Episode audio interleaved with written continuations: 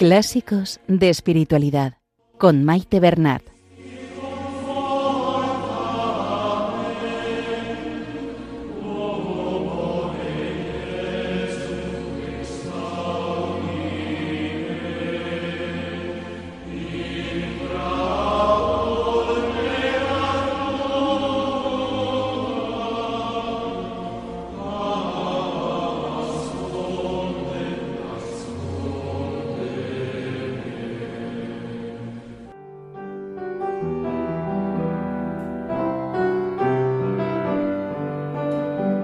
Un saludo a todos los oyentes de Radio María y bienvenidos al programa Clásicos de Espiritualidad. Saludamos a nuestra Madre la Virgen María y a ella nos encomendamos que nos ponga bajo su manto protector y que todo lo que hagamos sea para mayor gloria de Dios, que interceda por nosotros y por el mundo entero.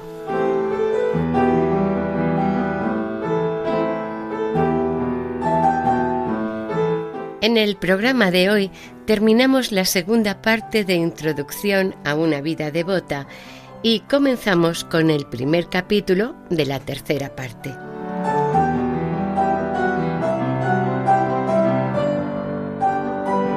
En esta tercera parte, San Francisco nos va a guiar por el camino de las virtudes y para comenzar, ya en este primer capítulo nos habla de ellas de modo general y haciendo una llamada a la sensatez.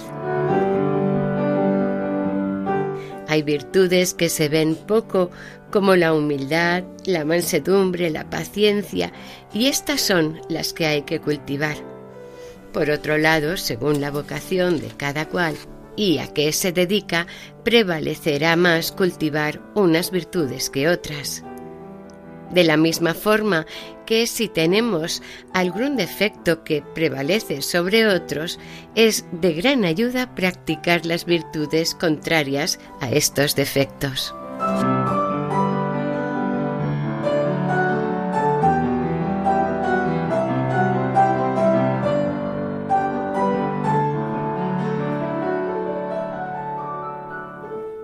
Comenzamos la lectura.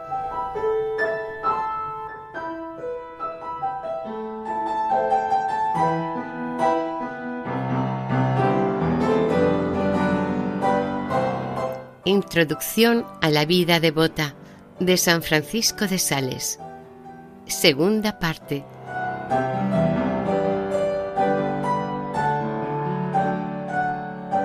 Continuación del capítulo 21.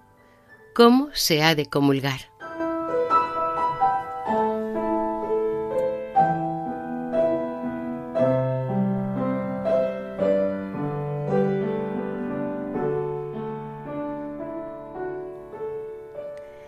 Tu gran anhelo en la comunión debe ser avanzar, robustecerte y consolarte en el amor de Dios, ya que por amor debes recibir al que sólo por amor se da a ti. No, el Salvador no puede ser considerado en una acción ni más amorosa ni más tierna que ésta, en la cual podemos afirmar que se anonada y convierte en manjar para penetrar en nuestras almas y unirse íntimamente al corazón y al cuerpo de sus fieles. Si los mundanos te preguntan ¿por qué comulgas con tanta frecuencia? Diles que lo haces para aprender a amar a Dios, para purificarte de tus imperfecciones, para consolarte en sus aflicciones, para apoyarte en tus debilidades. Diles que son dos las clases de personas que han de comulgar con frecuencia. Las perfectas, porque estando bien dispuestas, faltarían si no se acercasen al manantial y a la fuente de perfección. Y las imperfectas, precisamente para que puedan aspirar a ella. Las fuertes, para no enflaquecer, y las débiles, para robustecerse las enfermas para sanar y las que gozan de salud para no caer enfermas. Y tú, como imperfecta, débil y enferma, tienes necesidad de unirte con frecuencia con tu perfección, con tu fuerza y con tu médico. Diles que los que no están muy atareados han de comulgar con frecuencia, porque tienen tiempo para ello, y que los que tienen mucho trabajo también, porque lo necesitan, pues los que trabajan mucho y andan cargados de penas han de tomar manjares sólidos y frecuentes. Diles que recibes el Santísimo Sacramento para aprender a recibirlo bien, porque no se hace bien lo que no se hace con frecuencia. Filotea, comulga mucho, tanto como puedas, con el parecer de tu Padre Espiritual. Y créeme, las liebres de nuestras montañas en invierno se vuelven blancas porque no ven ni comen más que nieve. Y tú, a fuerza de adorar y comer la belleza, la bondad y la pureza misma en este divino sacramento, llegarás a ser toda hermosa, toda buena y toda pura.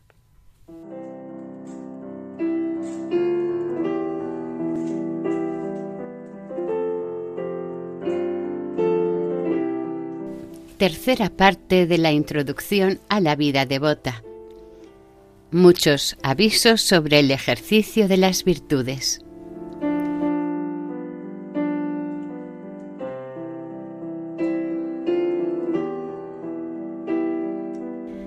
Capítulo 1. De la elección que conviene hacer en cuanto al ejercicio de las virtudes.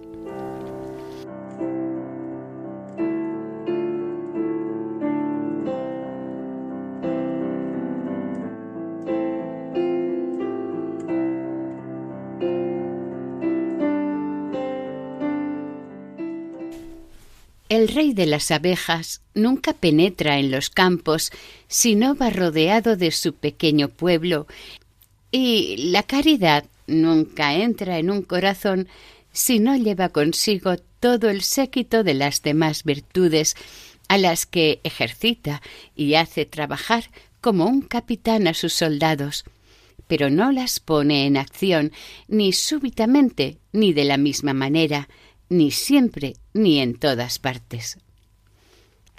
El justo es como el árbol plantado junto a la corriente de las aguas que lleva su fruto a su tiempo. Porque la caridad, al rociar una alma, produce en ellas las obras de virtud y cada una a su debido tiempo. La música, dice el proverbio, es inoportuna en un duelo, Muchos padecen de un defecto a saber, que cuando emprenden la práctica de una virtud particular se obstinan en hacer actos de la misma en toda clase de ocasiones, y como aquellos antiguos filósofos quieren o siempre reír o siempre llorar, y aún se conducen peor cuando censuran o critican a los que no practican siempre aquellas mismas virtudes tal como ellos lo hacen. Hay que alegrarse con los que están alegres y llorar con los que lloran, dice el apóstol. Y la caridad es paciente, benigna, generosa, prudente, condescendiente. Hay, no obstante, algunas virtudes que tienen un alcance casi universal que no han de hacer sus actos aisladamente, sino que han de derramar sus cualidades sobre los actos de las demás virtudes. No son muy frecuentes las ocasiones de practicar la fortaleza, la magnanimidad, la magnificencia. Pero la dulzura, la templanza, la honestidad y la humildad son unas virtudes que han de informar todas las acciones de nuestra vida. Hay virtudes más excelentes que éstas. El uso, empero, de éstas es más necesario. El azúcar es más excelente que la sal, pero el uso de la sal es más frecuente y más general. Por esta causa es conveniente tener siempre dispuesta una buena provisión de esas virtudes generales pues es menester servirse de ellas casi continuamente.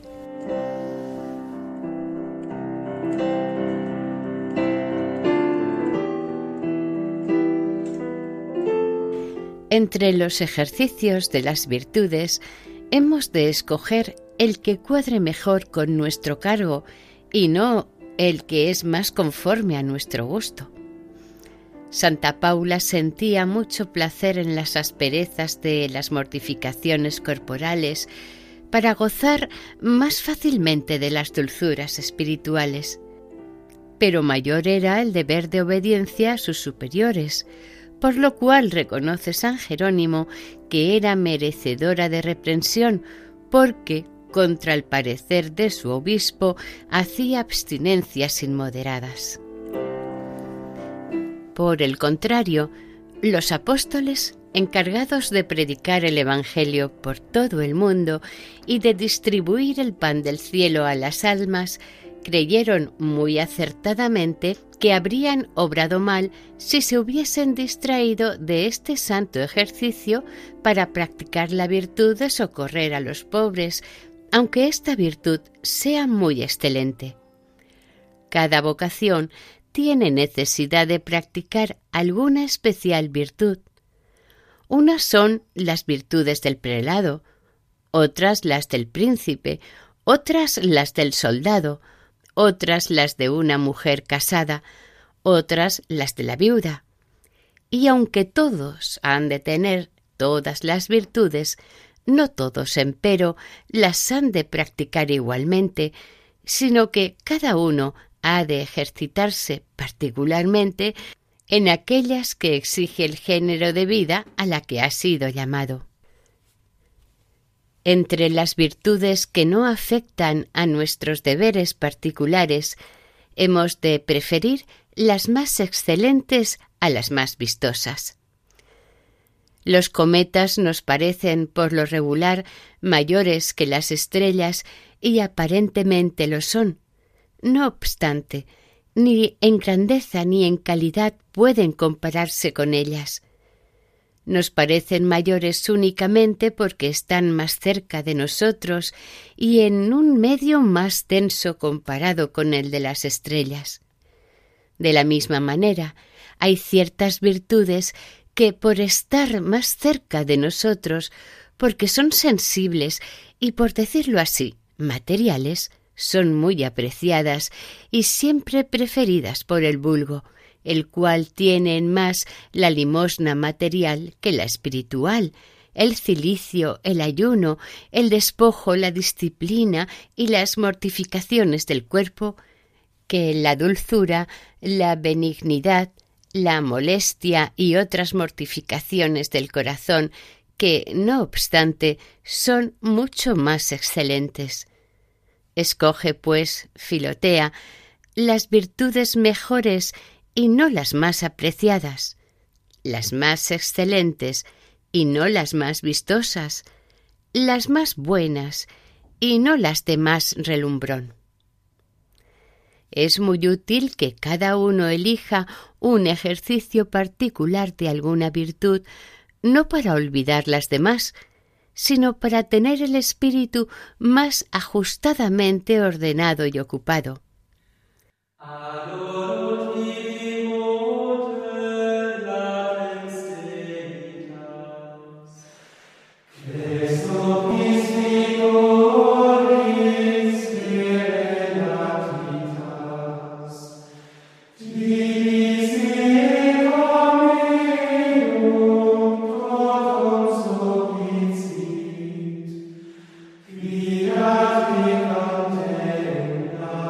Estamos escuchando en el programa Clásicos de Espiritualidad el primer capítulo de la parte tercera de Introducción a la vida devota de San Francisco de Sales.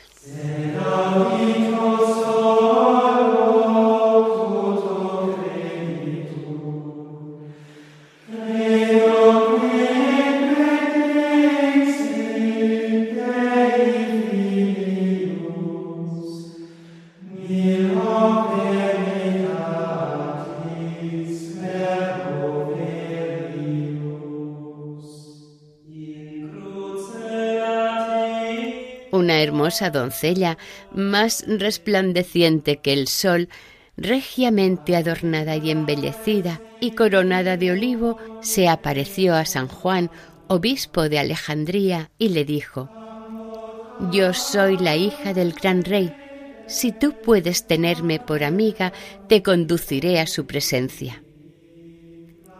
Entendió el santo que era la misericordia con los pobres lo que Dios le recomendaba, y en adelante se consagró totalmente al ejercicio de esta virtud, por lo que en todas partes se le llamaba San Juan el limosnero.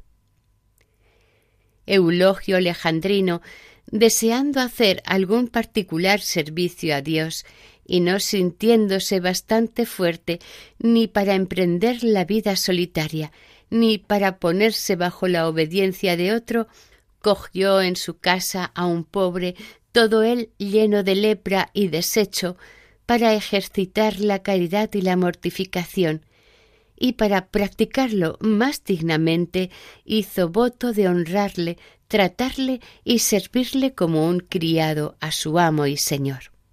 Tentados el leproso y Eulogio de separarse el uno del otro, consultaron al gran San Antonio, el cual les dijo Guardaos, hijos míos, de separaros, porque teniendo ambos muy cerca vuestro fin, si el ángel no os encuentra juntos, corréis gran peligro de perder vuestras coronas.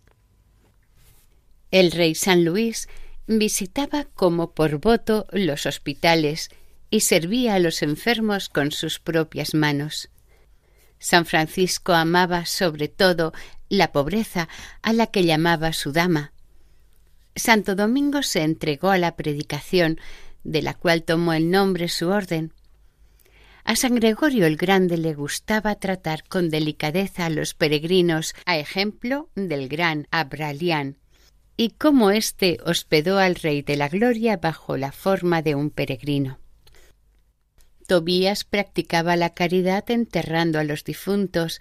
Santa Isabel, a pesar de ser tan gran princesa, amaba mucho la propia abyección. Santa Catalina de Génova, habiendo quedado viuda, se consagró al servicio del hospital. Cuenta Casiano que una devota doncella que deseaba ser ejercitada en la virtud de la paciencia acudió a San Atanasio, el cual, para complacerla, le envió una pobre viuda malhumorada irascible, quejumbrosa e insoportable, la cual, regañando siempre a esta devota joven, le dio ocasión de practicar dignamente la dulzura y la condescendencia.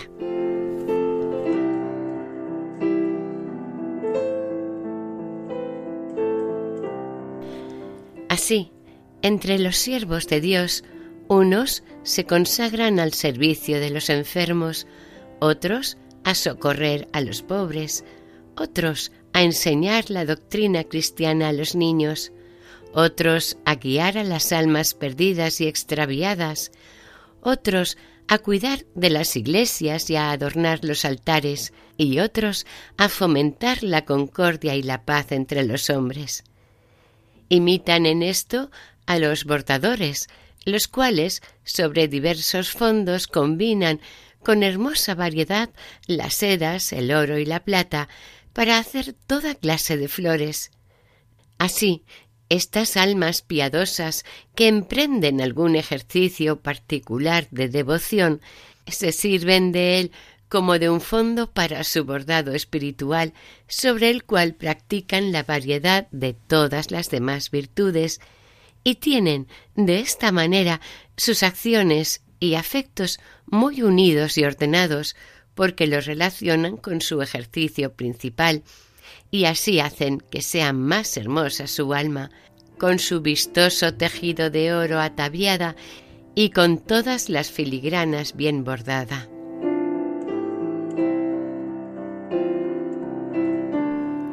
Cuando somos combatidos por algún vicio, es preciso, en la medida de lo posible, emprender la práctica de la virtud contraria, haciendo que todas las demás cooperen, pues así venceremos a nuestro enemigo y no dejaremos de avanzar en todas las virtudes. Si me siento combatido por el orgullo o por la ira, será menester que en todas las cosas me incline y me doblegue del lado de la humildad y de la mansedumbre, y que hacia este fin enderece los demás ejercicios de oración, de los sacramentos, de la prudencia, de la constancia, de la sobriedad, porque así como los jabalíes para afilar sus defensas las frotan y afirman con los demás dientes, los cuales, a su vez, quedan con ello muy finos y cortantes, así el hombre virtuoso, después de haber cometido la empresa de perfeccionarse en la virtud que le es más necesaria para su defensa, la ha de pulir y limar con el ejercicio de las demás virtudes, las cuales a la vez afilan aquella, se hacen ellas mismas más excelentes y perfectas, como le ocurrió a Job, que al practicar de un modo especial la paciencia contra las tentaciones que le acometieron, se hizo santo y virtuoso en toda suerte de virtudes. Y aún ha ocurrido que, como dice San Gregorio Nacianceno, por un solo acto de virtud practicado con perfección, una persona ha llegado a la cumbre de la santidad. Y pone, por ejemplo, Raab, el cual, por haber practicado de una manera perfecta la hospitalidad, llegó a la gloria suprema. Pero esto se entiende de cuando el acto se hace de una manera excelente, con gran fervor y caridad.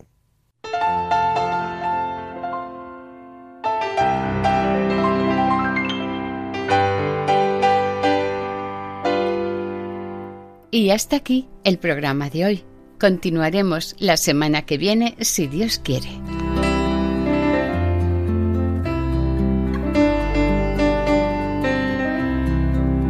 Les esperamos aquí en el programa Clásicos de Espiritualidad, con introducción a la vida devota de San Francisco de Sales.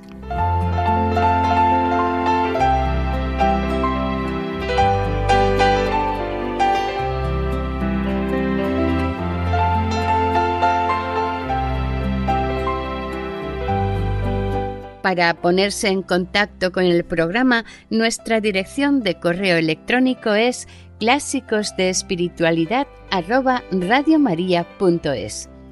Pueden volver a escuchar el programa e incluso descargarlo en la sección de podcast de la página web de Radio María. Si desean adquirir el programa, pueden llamar al 91 8 22 80 10. Que el Señor y la Virgen les bendigan.